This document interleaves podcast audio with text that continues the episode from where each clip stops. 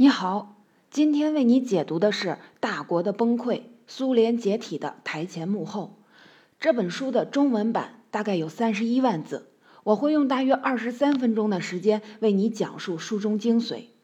苏联解体并不是美苏对抗、美国赢得冷战的结果，俄罗斯和乌克兰之间的政治博弈和合作失败才是苏联解体的真正原因。苏联解体毫无疑问是二十世纪最重大的历史事件之一。谁都没有想到，一个和美国对抗四十多年的超级大国，一夜之间说倒台就倒台了。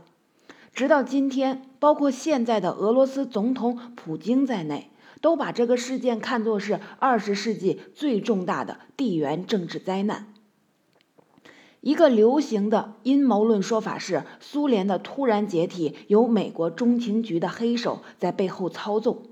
这种说法在俄罗斯民族主义者那里十分流行，在俄罗斯的网络上，甚至有的时候在主流电视节目中都能听到这种声音。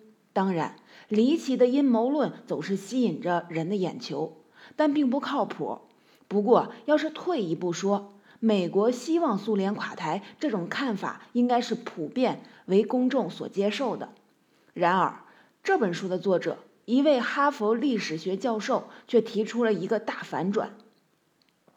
美国当时根本不希望苏联解体，甚至想方设法弥合苏联内部的矛盾，延长苏联存在的时间。这个观点是不是很惊人呢？到底是怎么回事呢？今天我们就来为你讲讲这本书是如何通过分析苏联濒临解体的五个月，得出了这个令人意外的结论的。这本书的作者叫沙西利·普洛基，是哈佛大学历史系教授。这位教授自己的人生经历很有意思。他出生在俄罗斯，父母原本都是乌克兰人。他后来返回乌克兰，在那里度过了童年，并接接接受了大学教育。在苏联发生八一九政变，也就是当时的苏联总统戈尔巴乔夫被囚禁这个事件的第二天，他刚巧在坐飞机去加拿大访问教授的路上，准备去教一门关于苏联民族问题的课。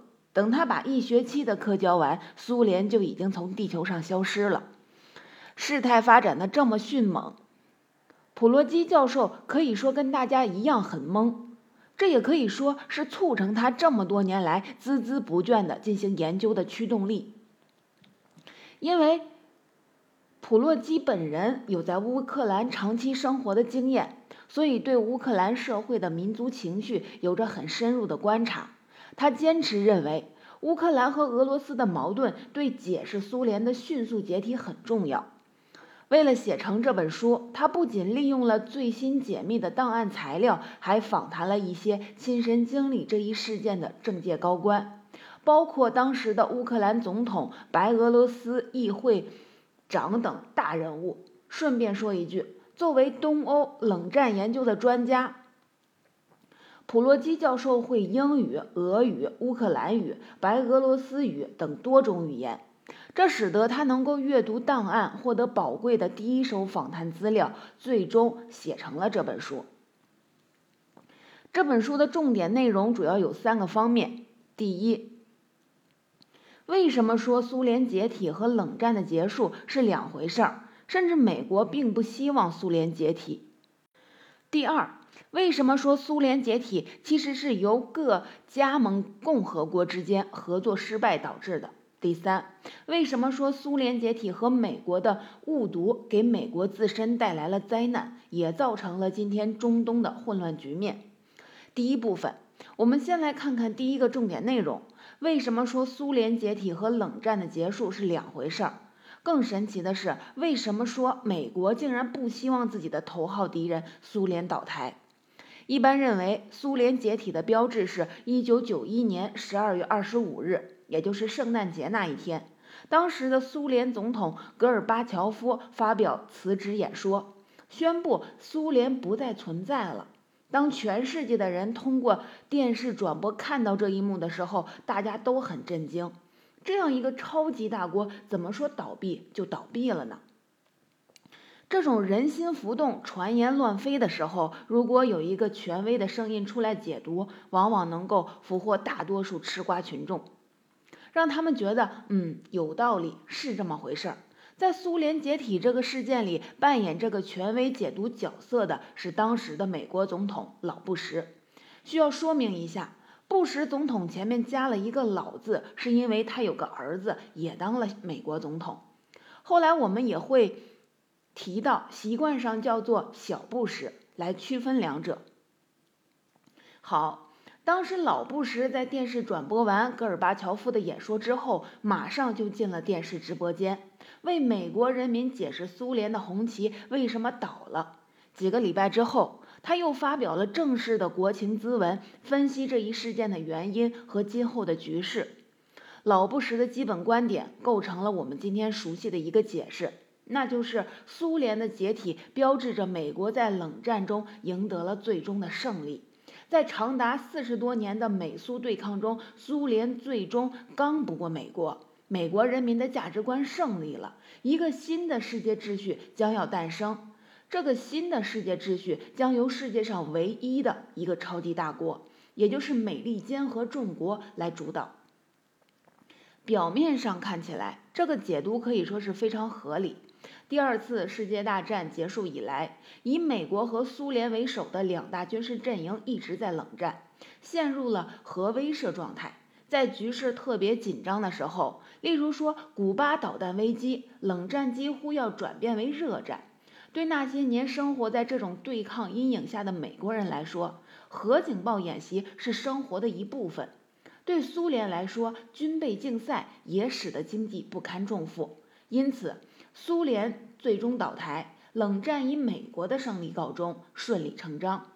但是这本书却提出了一个完全不同的说法，那就是冷战在一九九一年苏联解体之前就已经结束了。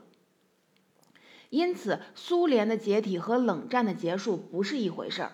在苏联濒临解体危机的时候，美国甚至还想办法挽救苏联，希望苏联能够继续存在下去。这个说法实在是太另类了。普罗基到底有没有什么根据呢？有的，不但有，而且非常扎实，很多都来自于布什总统图书馆最新向学者解密的美国文献，比如老布什当时和苏联政治高层电话通话的内容记录，负责总统出访的白宫官员的通信稿，还有国家安全委员会的文件等等。通过这些档案材料，普罗基得到了第一个大的发现，那就是在苏联各加盟共和国发生冲突、最终濒临解体的时候，美国的态度一直是希望保全苏联。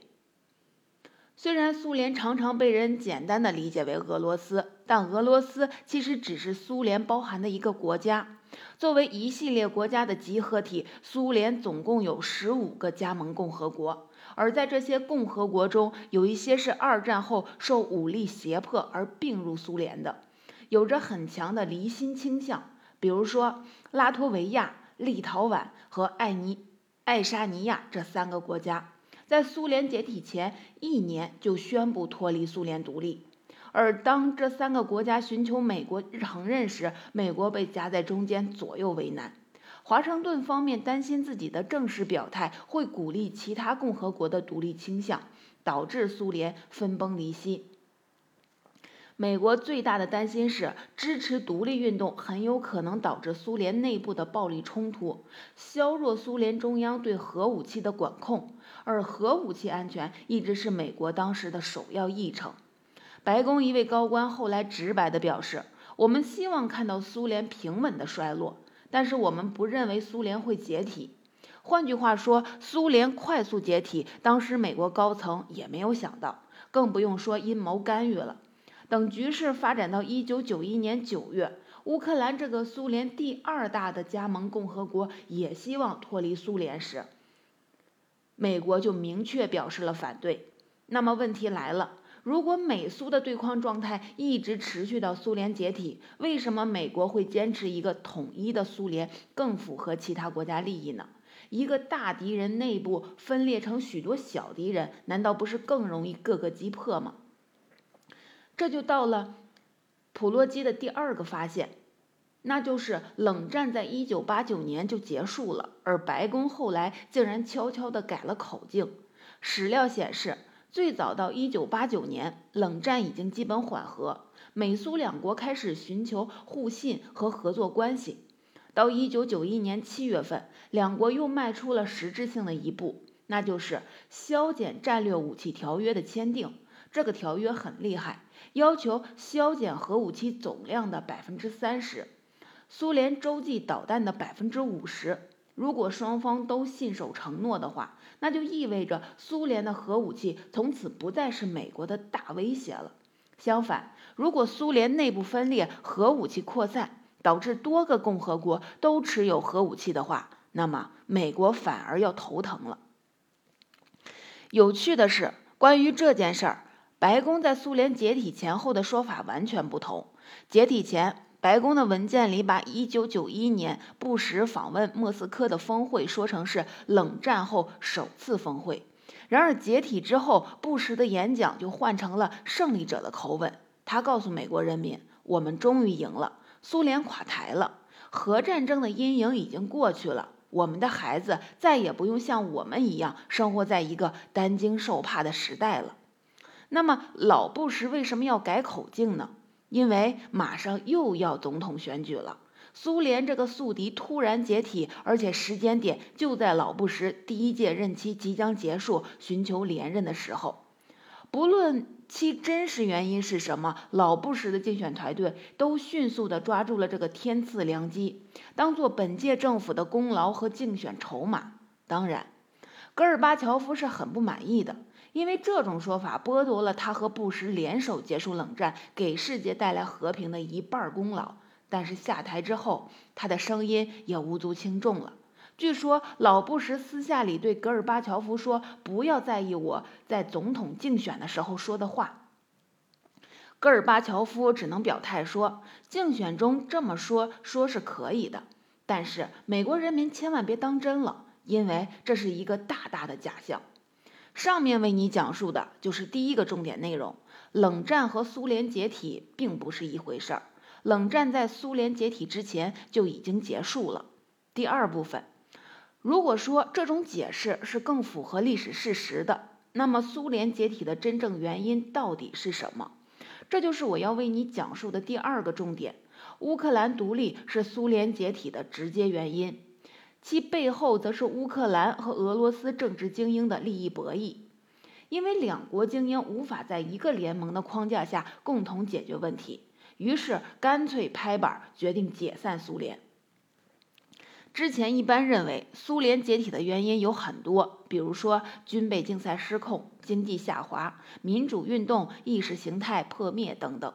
这些原因有一个共性，那就是暗示苏联的解体有着内在的必然性。普洛基的解释强调高层政治博弈中偶然因素所起的作用。换句话说，苏联并不必然会解体。毕竟，苏联解体并不是自下而上的，街头既没有抗议的人群，也没有爆发流血冲突。联盟的解散是几个加盟共和国的领袖在会谈中因为谈不拢而决定的。甚至当时另一个主要加盟国白俄罗斯的领导层都没有想到事态会发展到完全不要联盟这一步。那么，到底为什么在一九九一年十二月时，苏联各共和国的领导之间斗争到了如此激烈的程度了呢？这个要从戈尔巴乔夫的改革说起。戈尔巴乔夫上台之后，在苏联启动了一系列激进的政治改革。其中有一项就是引进选举机制，允许各共和国通过民主选举产生各国的领导人，这导致了苏联中央和加盟共和国政治精英之间权力的消长变化。很多政治学研究表明，中央和地方分权关系的改革常常会导致一系列重大变化。在苏联的例子里，改革主要集中于苏联中央和各共和国之间的权利、利益和义务的重新划分。这个界定过程相当于各方重新圈地，或者说是洗牌，往往伴随着比较激烈的政治博弈。在苏联，一九九零年之后，各共和国自己选举出来的政治精英实力越来越强，开始向中央要求更多主权和利益。比如说，他们希望得到各共和国领土内自然资源的分配权，还希望能够自主决定给苏联这个联盟多少预算。另外，在军队、国家安全、对外政策、人事任命等方面，他们都希望打破原来的规则，重新规定各自的权利和义务。除了高层的斗争之外，各国人民的民意也导致了各共和国对联盟的离心倾向。民主选举的特点就是领导人的决策受到选民民意的影响。在当时的各加盟共和国中，有些国家的人民想要独立的呼声特别强，不愿意负担联盟的重担。比如说乌克兰，乌克兰独立运动的支持者认为，苏联中央只是掠夺掠夺者。独立出去才有更好的发展。乌克兰的政治精英们与中央的嫌隙也很深。一九八六年发生的切尔诺贝利核灾难就在乌克兰境内。虽然核电站的掌控权在莫斯科手里，但乌克兰当局却要全全权应对灾后后果。这个确实是换谁谁都不乐意。而戈尔巴乔夫作为当时的苏联总统。做出了很多努力来维系联盟，其中最重要的一点是提出了一个新联盟协议，来理顺中央和共和国之间的权力关系。这个协议在保证中央掌控军队和国家安全的情况下，放了很多权给加盟共和国，所以得到了不少共和国领导人的支持。大家原本都同意在八月二十日那天签署。如果这个新联盟协议真的被签署了的话，或许历史就会沿着不同的轨道前进了。那么后来发生了什么呢？那就是反对派们软禁了戈尔巴乔夫的八一九政变。原来这个协议还有一项规定，那就是重组中央政府，把反对戈尔巴乔夫的一些强硬派赶出去。正是这项规定逼迫反对派们行动起来，阻止协议的签署。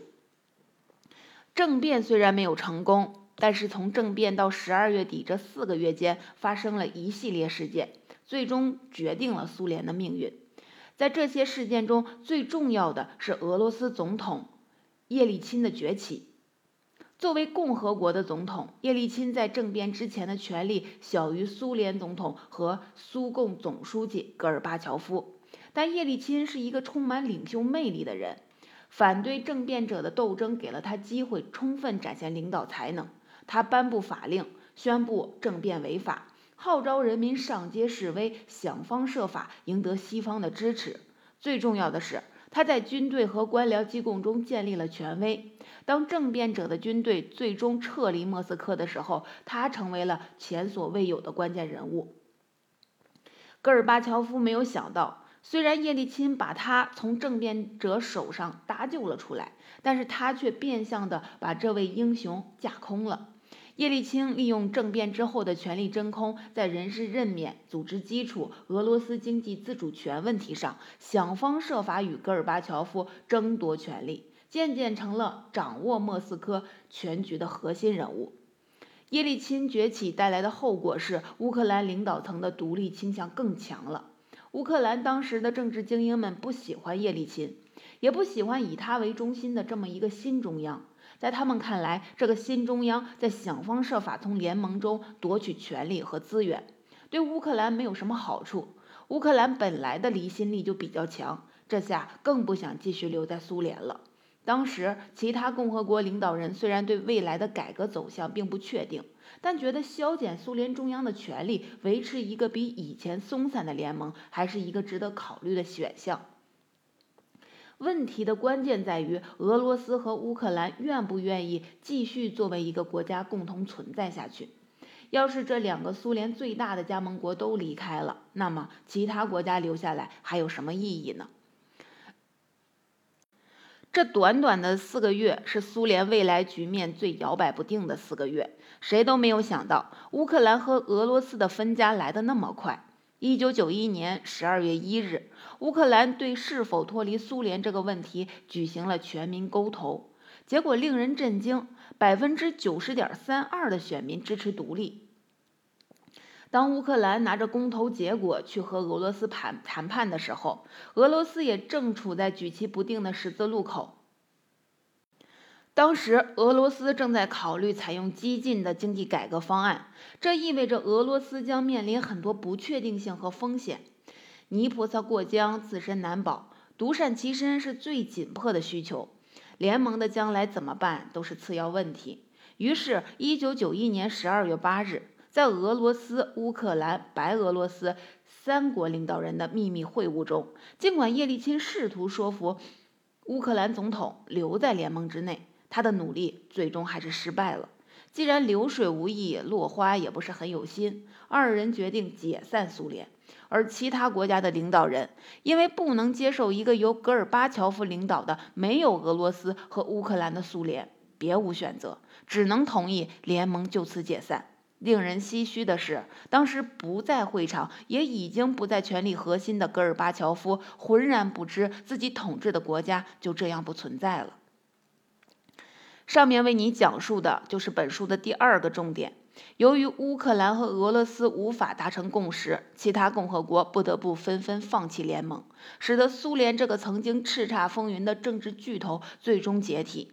这不禁令人想起《红楼梦》里面贾探春说过的一段名言：“可知这样大族人家，若从外头杀来，一时杀不死的，必须先从家里自杀自灭起来，才能一败涂地。”第三部分，那么苏联自杀自灭了，美国是不是像一般认为的那样或成最大赢家呢？普罗基的答案却是未必。这就说到了本书的第三个重点。为什么说苏联的解体以及美国对苏联解体形成的错误认知，给美国自己也带来了灾难？苏联解体给美国带来的第一个灾难，你可能想象不到，那就是九幺幺事件。说到这个，必须从一九九一年苏联答应美国取消对古巴和阿富汗的援助开始。此前，苏联在阿富汗扶持了一个亲苏政府，但随着苏联政局动荡，再加上八一九政变，苏联失去了推广意识形态的实力。美国便趁机提出要苏联从一九九二年起停止对阿富汗亲苏政府的援助。失去了苏联政府的援助，当时的阿富汗亲苏政府很快就倒了台，使得阿富汗陷入了无政府状态。在军阀混战了好几年之后。塔利班攻入了阿富汗，掌握了政权，并建立了稳定的政治。塔利班虽然结束了阿富汗国内的混乱，却没有给美国带来同样的和平。相反，塔利班势力的扩大给美国本土带来了“九幺幺”事件这么一次自从珍珠港袭击以来最严重的创伤。不得不说，这是当年美国外交政策里一项谁都没有想不到的结果。苏联解体给美国带来的第二个灾难性后果，也是在中东，那就是伊拉克战争。我们前面说到，老布什为了连任总统，将苏联政局的戏剧性变化都归到了自己头上。既然美国成了冷战的最后赢家，是世界上唯一的一个超级大国，自然而然就想把自己打扮成超级英雄一样，能力越大，责任越大。美国需要承担起新的任务，那就是和邪恶做斗争，维护全世界的自由，把民主带给全世界。这样一种思想，普罗基称之为帝国式的自大。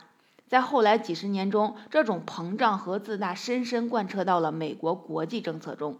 有意思的是，把这种自大发挥得淋漓尽致的代表是老布什的儿子小布什总统。他提出了单边主义的外交观点，其核心就是美国作为冷战的胜利者，必须要在全球事务中起到主导作用，也必须防止任何美国的潜在竞争对手，必要的时候可以采取先发制人的策略。在这样一种思想的指导下，美军入侵伊拉克，寻找所谓的大规模杀伤性武器，并把萨达姆赶下台，宣称要把民主带入中东，改变穆斯林世界。可惜的是，现实生活不是漫画。超级英雄的每一次亮相，并不必然带给世界秩序与和平。这场旷日持久的战争，不仅对伊拉克造成了巨大的灾难，也给美国的国力和声誉造成了极大的伤害。